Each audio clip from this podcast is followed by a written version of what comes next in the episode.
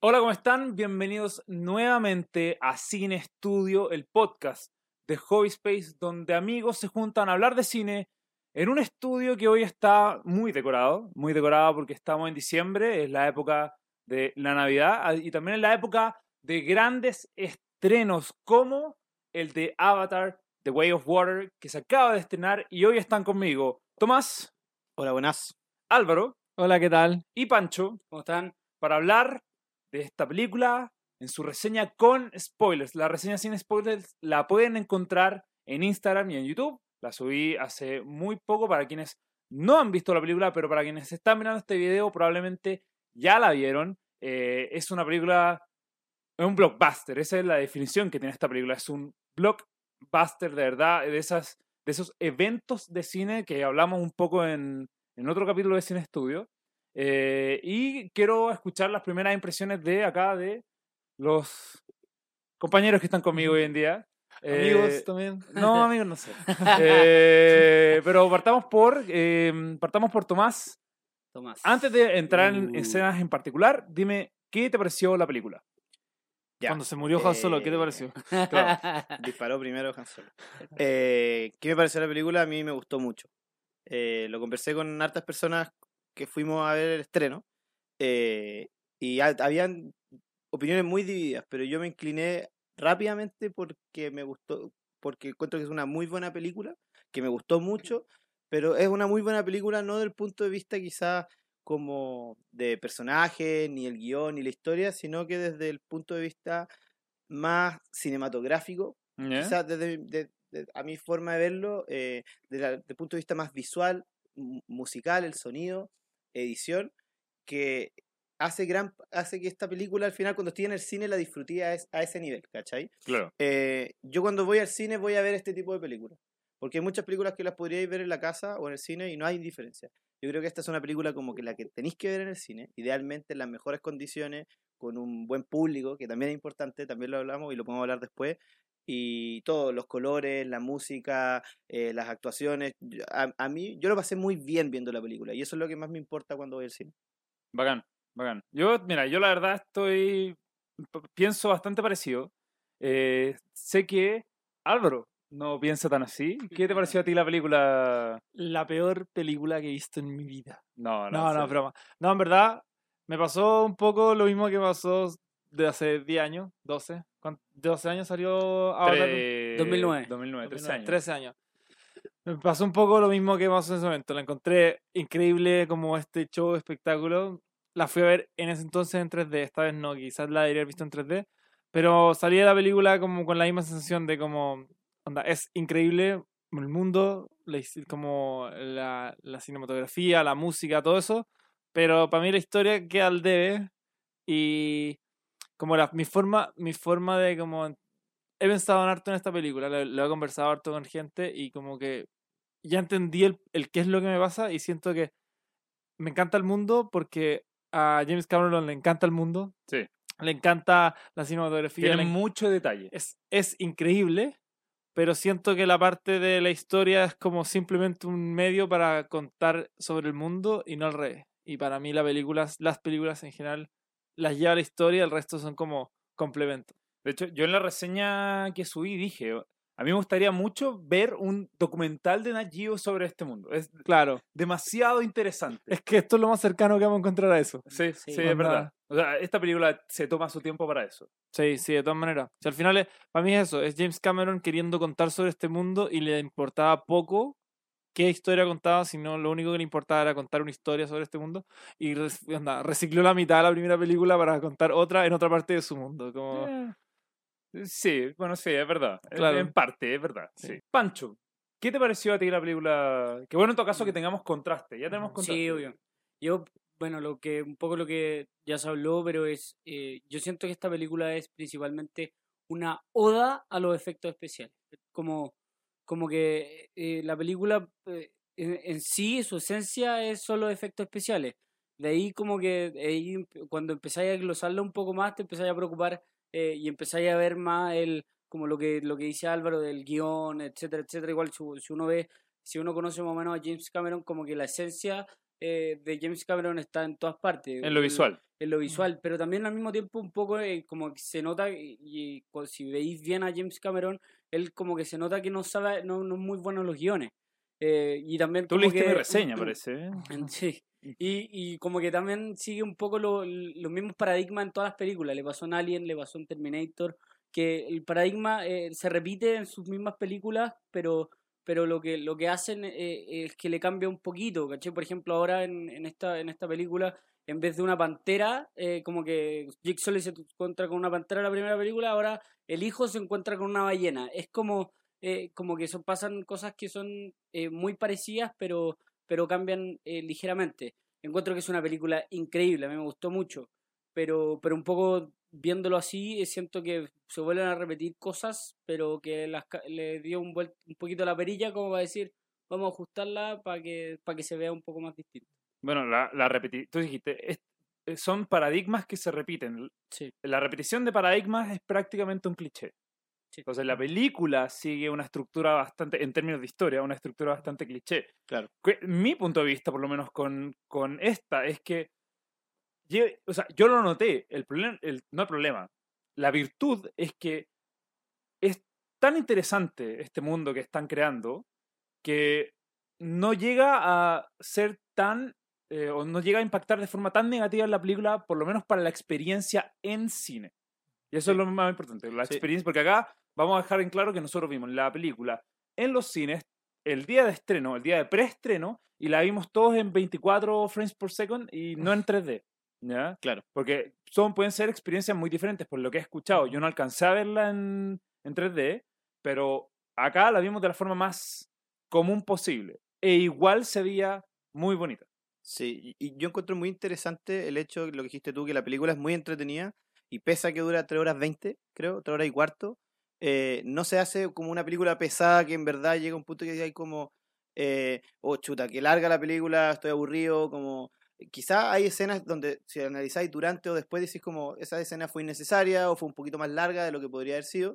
Igualmente son tres horas que uno disfruta.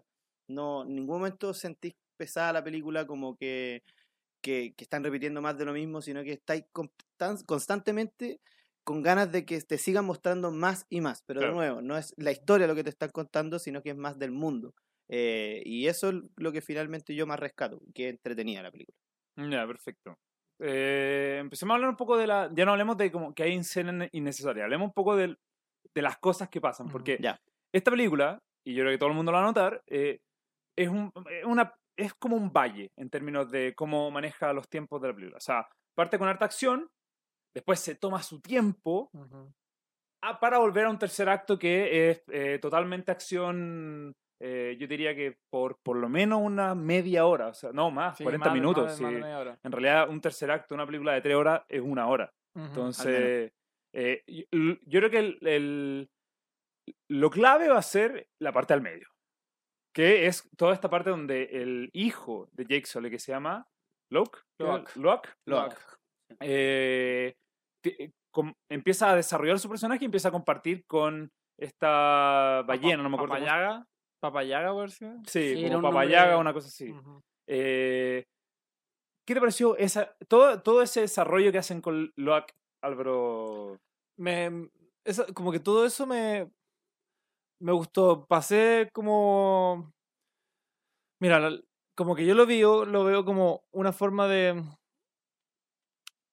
pude conectar con los personajes yo creo que conecté quizás mejor que la primera película pude conectar con esto con algunos personajes pero O sea, claramente la película le pone, le pone mucho foco a eh, Locke y a Kiri. eh, calla calla Kiri Kiri. sí Kiri sí. no Kiri es la chica No, Calla, esa es Tuk. ¿Tú que es la chica Sí, sí, sí, sí, estoy seguro. Ya, sí. Em, bueno, sí. La Kiri, la. eh, como que. Me pasó que sentí que esta película hace mejor ese trabajo que la primera película. Claro. En, en con, como presentarte personajes como hu- humanos, por así decirlo. Aunque no sean humanos, pero hace bien la tarea de conectarte. Pero no sentí que me. como. No sé, por ejemplo, Kiri, nunca la entendimos. nunca sentí que, que la exploraron lo suficiente y hice, vienen cuatro películas, tres películas más. Sí, yo hay, hecho- más, hay más historia, más. Como que. Me pasó un poco lo mismo con, con, con todo, todo lo, lo largo que era esto. Se sentía realmente como que James Cameron está explorando su mundo, jugando en su mundo, como un niño que juega en su, en su pieza como por cuatro horas en, Claro. con su juguete y, y, y- y jugando y jugando y jugando. Y nosotros fuimos parte de eso. Y es muy bonito de ver. Es como, onda, eh, in- uno se inmer- inmerse, ¿cómo se dice? Invierte. Uno... Se ve inmerso, se Sí, ve se inmerso inmerso, en, la, en, en el mundo y todo.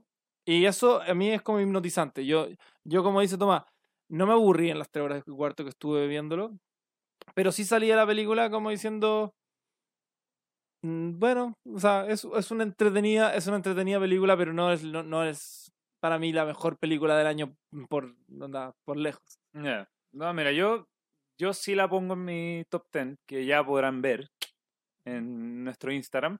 Eh, pero no sé, ese valle, al final es eso, es como, no, nunca me dejó de interesar lo que estaba pas- pasando con los personajes. Por ende, el tercer acto, que es una escena de acción gigantesca, que parte con la batalla eh, más general y después termina con el duelo prácticamente en, en este como digamos Ajá. que Titanic. crucero naval Titanic. Eh, Titanic. eh, eh, wink. o sea mantuvieron mantuvieron siempre mi interés. Entonces yo siempre me sentí con la empatía suficiente para estar eh, tenso por la película feliz por la película triste por la película. Eh, ahí no sé qué te pasó a ti Pancho. De hecho, eso mismo como que... espera, s- con respecto al valle de la película. Sí, no, pues, pues, al mismo tiempo como que me quería agarrar un poco lo que dijo Álvaro, que eh, eh, me pasó como que ya, yo tampoco me aburrí tanto con la película, pero que pase que un personaje no lo sepamos conocer tanto como Kiri, quiere decir que en tres horas y cuarto que tuvimos, porque pudimos, que se pudieron aprovechar ese tiempo para conocer un personaje y que no, realmente nos faltó y que tenemos que deducir un poco quién es, eh, falta, me falta como, como que decir, eh, aquí, aquí faltó algo, ¿cachai? Ya, pero, Y- ah, y un poco yo viendo- debato eso. Yo, yo creo que tiene suficiente como para mostrarte un arco. O sea, había un arco en, en el personaje Kiri. De sentirse como totalmente al- eh, apartada del Sí, pero mundo. ese a- arco como que le falta, yo siento que le falta un, un Mm. desenlace más, Claro, o sea, puede- potente. puede- que como- quizás ya está bien que me digáis, vienen más películas, pero eh, estamos hablando de la película en particular y siento que le falta un arco final a ese personaje. Claro. O sea, porque, o sea, yo por qué discuto esto, porque ella parte no entendiendo lo que está pasando con ella. Por ende, o sea, por ende, ya dije por ende, pero eh, por eso termina, termina, eh, al final, termina ella apartándose de la gente, porque ella se siente rara porque no entiende lo que está pasando. Hasta que en el final entiende lo que pasa y por eso logra salvar a su familia en Se el Titanic. Se transforma en Moana, Se transforma en Moana y controla el mar Ah. Y salva a toda su Sí, familia. y e- pero esa, salv- esa, digamos que salvación no es solamente para su familia, es para ella. ¿Cachai? Como También. Eso es lo que yo vi en el personaje. Que en realidad es simple, sí, pero funciona. ¿cachai? Sí, sí. Eh, volviendo a- al tema del valle, que tú lo- hablaste mucho de este valle como una oportunidad que ocupó James Cameron o la película eh, para poder desarrollar un poco a Lowak, pero yo creo que no es solamente para desarrollarlo, sino que es para es la parte más fuerte donde este weón aprovecha de mostrarte el mundo acuático, ¿cachai? Claro. Como- porque ya estuve, toda la primera película es 100% la selva, y ahora es como, ¿sabéis qué? Chao la selva, y nos vamos al mar y, y es constantemente escena tras escena como más o menos lo mismo que vimos con la selva pero con el mar. Muchas escenas debajo del agua, eh, con los animales distintos, con estos eh, avatars versión agua, que, ¿cómo Sí. se- no sé cómo se llaman. eh, No me acuerdo cómo se llama la, la tribu, pero una nueva tribu. Claro. Sí. avatars. Aguatars. Avatars. Los avatars. Entonces, te- no solamente se preocupa del personaje que sí lo hace, hace las dos cosas muy bien al mismo tiempo. Claro, está muy centrado en él, en el, el segundo hermano, no en el hermano mayor, que eso también lo encuentro bastante choro, que no sea siempre el personaje o el hijo más importante del mayor. Claro. Y, y también en todo, todos los hijos tenían un, un, un foco principal y, Y claro, yo creo que está bien aprovechado. Es largo, es largo, muy largo el valle, pero finalmente te permite justamente lo que quiere este gallo, como dice Álvaro, que es mostrar todo su mundo que le encanta. ¿Qué te, espera, te voy a eso, porque ¿qué pasa si cambiamos de lugar de nuevo en la tercera? ¿Qué pasa si repite esto? ¿Qué pasa si va y se toma una hora entera para descubrir un nuevo lugar en... Que en- Yo no lo encontraría raro. Yo encuentro De que- fuego, eh, para que yo- sea aire, tierra, fuego, van a ir a un aire, volcán, eso es lo que Ah, decíamos. Como, Sí. Sí, eh, a ver, no, no encontraría raro que lo haga. Es probable, eh, pero yo creo que ya ella sería como, no sé si mucho, pero al final es darse cuenta de que esta trilogía o de cuatro cinco, o las X películas que vengan, eh, hasta ahí llegó nomás. O sea, hasta ahí llegó en, en term- en términos de historia, como que realmente no va a haber una mejora tras película, ¿cachai? Claro. Como que simplemente va a ser una serie de películas donde lo más importante es justamente el mundo y no la historia ni los personajes. Jake Sully. Ahí pa- para como complementar, o sea, como, o quizás para responderte la pregunta al principio de lo que me pareció, porque, claro, como que quizás, quizás lo que dije fue como muy nada, pero en verdad creo que la parte del medio, comparándola con, con el principio y el final, es la parte más potente de la película. Para, mí- Ah, para, mí, para mí, la parte que yo disfruté más fue el, el medio, quizás por lo que dice, lo, lo que dice Tomás, como estoy viendo lo que realmente James Cameron, la razón por la que James Cameron hizo la película. Claro. La hizo porque quería jugar en este mundo de agua. Y jugó y jugó y jugó y, y fue como una hora y media de él mostrando estas imágenes que con, como acompañadas con música que, como decís tú, es un documental de Nat Geo sobre documental, Pandora. Sí. Y, y ahí yo como que me interesaron los personajes, seguí la historia y, y todo lo. Las otras dos partes que quizás después de ahí vamos a hablar son para mí los lugares donde James Cameron, o no sé James, bueno, la, la historia en sí, como que se, se empieza a perder un poco porque, como decía Mancho, no se cierran quizás también la historia o en el principio no se, no se hacen los setups correctos para como darle como las razones de ser a los villanos, ponte tú. Sí, sí, sí. Como que toda la parte del medio... Después quiero hablar de un personaje en particular, pero... Claro, para mí toda la parte del medio es como es como la era el, era el regalo que tenía James Cameron de como acá no tengo no tengo ninguna atadura, simplemente puedo jugar y jugar y jugar. Y yo sé que tengo que cerrar la película más adelante, yo sé que la tuve que partir de alguna forma, pero en esta parte puedo hacer lo que yo quiera. Y ahí es donde yo creo que brilla la película. Estoy de acuerdo. 100% Ahí, acuerdo. Ahí la película brilla harto también por, por cómo se ve. Sí. Y, o sea, es... Los personajes obviamente se desarrollan, pero es el cómo se ve lo que nos llama la atención. ¿ya? Entonces, Pancho, como el animador oficial, no el animador, el, el animador oficial de este panel, eh, ¿cuál, qué, ¿qué escena te llamó la atención y dijiste, bueno, los efectos especiales acá son espectaculares? Onda, Eh, bueno, es que va a sonar muy estúpido, pero eh, todo lo que tenga que ver con el agua, pero, Pero porque dame es impresionante. No, no, de ahí ahora voy, ahora voy con eso. del agua, No, no, cuando ahora, ahora voy con cuando me refiero un poco a todo lo que tiene que ver con el agua es en el sentido de que eh, primero el agua está demasiado bien hecha, tuvieron que hacer nuevos programas para poder hacer este este tipo de agua y que se viera tan real como podría verse en, en, en- en la vida real, valga, valga la Para. ¿No es agua real? Eh, para, la- para, para la nueva Avatar, sí. Pero no, Eh, no filmaron nada bajo el agua. Sí, Sí, filmaron, sí, de Ah, hecho eh, rompieron récords de 6 minutos bajo el agua. La, la Toma Kate eso, Tom. Cruise. Eh, Estúpido Tom Cruise. Y, em, pero lo que más me gustó fue cuando, por ejemplo, los personajes salían del agua y se veía eh, la humedad de los personajes Claro, como recién salido en el pelo, en la cara, como que, que tú decís, "Eh, esto, esto debe ser tan difícil de hacer que me impresiona el, eh, como eh, la, la creación y el reflejo, la iluminación, etcétera, etcétera, como la composición general de los, de los personajes cuando se veían así era impactante. Yo comenté a los 10 minutos, no, a los, sí, tipo 10, 15 minutos de la película, yo comenté, dije, no puedo creer que eso no sea maquillaje. Porque la textura y la iluminación que ocupaban, especialmente de noche, de noche se veía mucho mejor porque se reflejaba sobre el azul los colores. Pero de noche los efectos especiales eran increíbles. O sea, de verdad engañaba el ojo. Llegaba a ese, porque existe el valle de, no me acuerdo cómo se llamaba. Uncanny Valley. Mm. Gracias. Nuevamente Tomás Sí. en backstage. Eh, El Valle Inquietante en español, por si bueno, el. Valle Inquietante. Yo creo que ahí lo traspasó. O sea, se veía muy, muy real. A mí me encantó esa parte. por. No, igual, es que igual también pasa y es, natural que si tú veis cualquier película DC, por ejemplo, el mundo DC, todas las escenas de acción y donde hay muchos efectos especiales se hacen de noche. ¿Por qué? Porque la composición de, lo, de todo de noche es mucho más fácil de hacer. Por el contraste con de la iluminación de los personajes con el fondo, eh, para que se vea como bien, eh, bien insertado dentro de, de su, de su composición.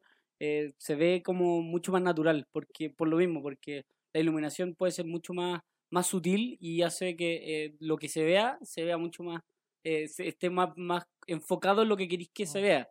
Eh, eso es Claro, y lo que es más difícil lo voy a ocultar más fácilmente. sí. Ahí, increíble, igual que la mayoría de la película es de día y es- Y Es se ve también Claro, increíble. podrían haberlo hecho de noche toda la película así para hacérselo más fácil, pero no. De hecho, la, la primera es una película que es un poco más oscura, de, de iluminación al menos. El bosque como que te da más sombra. Mucho- sí. Y, y claro, obviamente era otra época. Son 13 años o más, más de 13 años. Y la película, la del 2009, la hicieron. No la hicieron en el 2009, probablemente Estuvieron, estuvieron. co- estuvieron como 20 años Por haciendo la eso, película. por eso. Entonces, ahora están aprovechando bien la tecnología y, y- y eso es lo interesante que vamos a ver con cada película de Avatar, es que siempre va a traer la última Pero, pero, tecnología. no, pero no va a ser un salto tan alto como el como no lo va que ser, vimos ahora. exacto, porque ahora las películas van a salir como más, más, más pegadas, no, no vamos a esperar Sí. 13 años para la siguiente.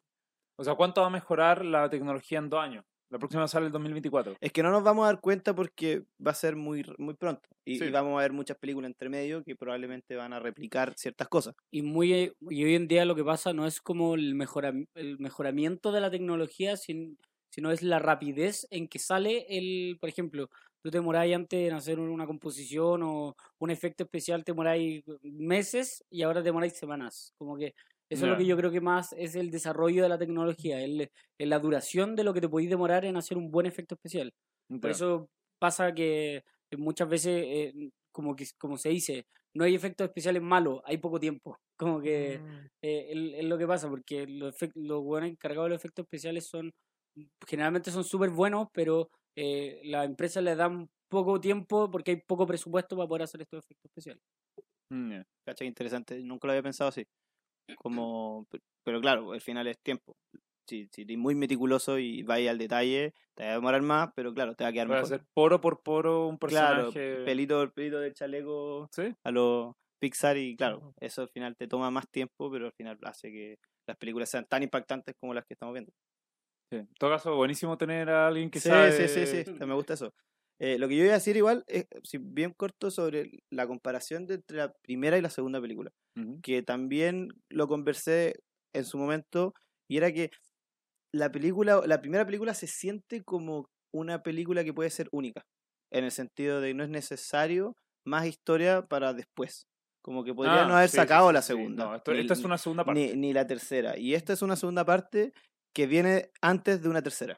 Sí, sí, de, to- de todas maneras. Y eso también te hace pensar que quizás por eso hay ciertas cosas que quedaron abiertas, pero también pasa lo que dice Pancho y Álvaro, que al final hay ciertas cosas que se podría haber aprovechado más aún el tiempo o paralizar cosas, si podéis seguir mostrando el mundo mientras eh, desarrolláis personajes.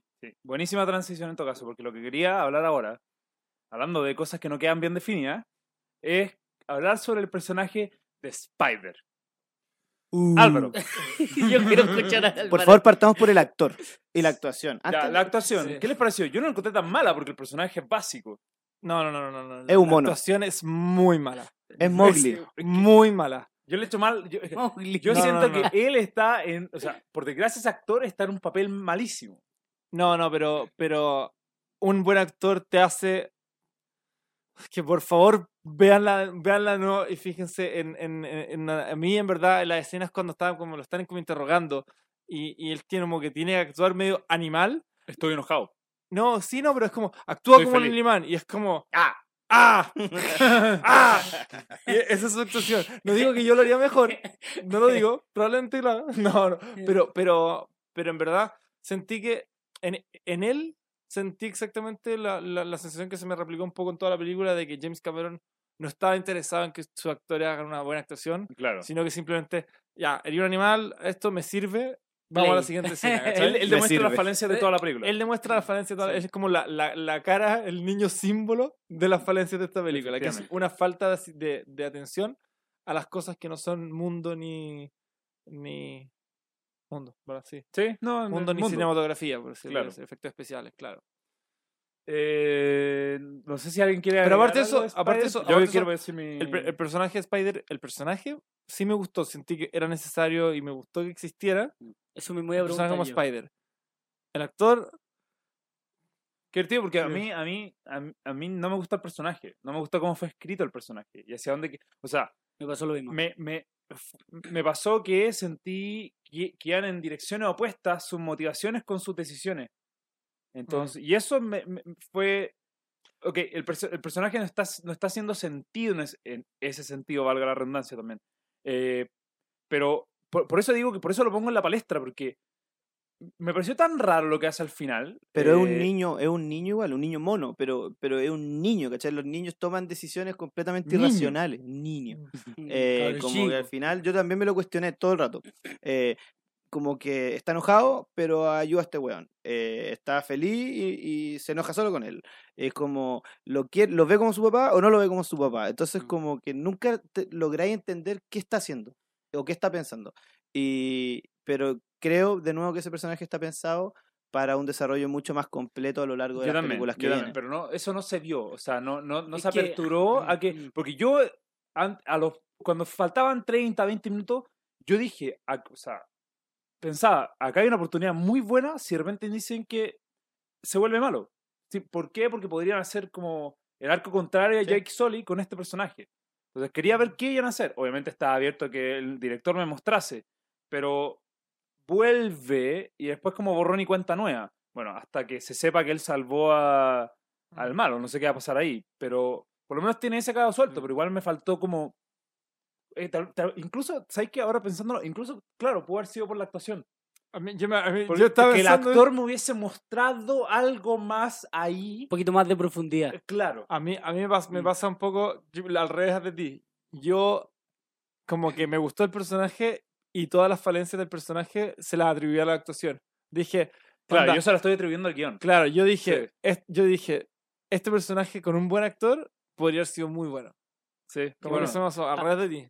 A mí me pasó como, como que el personaje eh, fue una, una crea crearon este personaje para tenerle un poquito más de empatía a un villano que finalmente no me resultó, como que nunca llegué a tenerle un poquito más de empatía a un villano diciéndole eh, como que podría funcionar o no y nunca como que me, me dio esa, esa conexión que podría haber tenido con diciéndole un poco con Thanos, pensándole un poco en Marvel, pero como, ah, ya, entiendo sus razones y como la forma de actuar o porque ha cambiado un poco y nada, cero, como que me pasó que la, no, hubo ni un poquito más de cercanía con un villano que podría ser un poquito más profundo también, yéndole un poco más por el, por el lado más del, de, de, este malo que, renace entre las cenizas.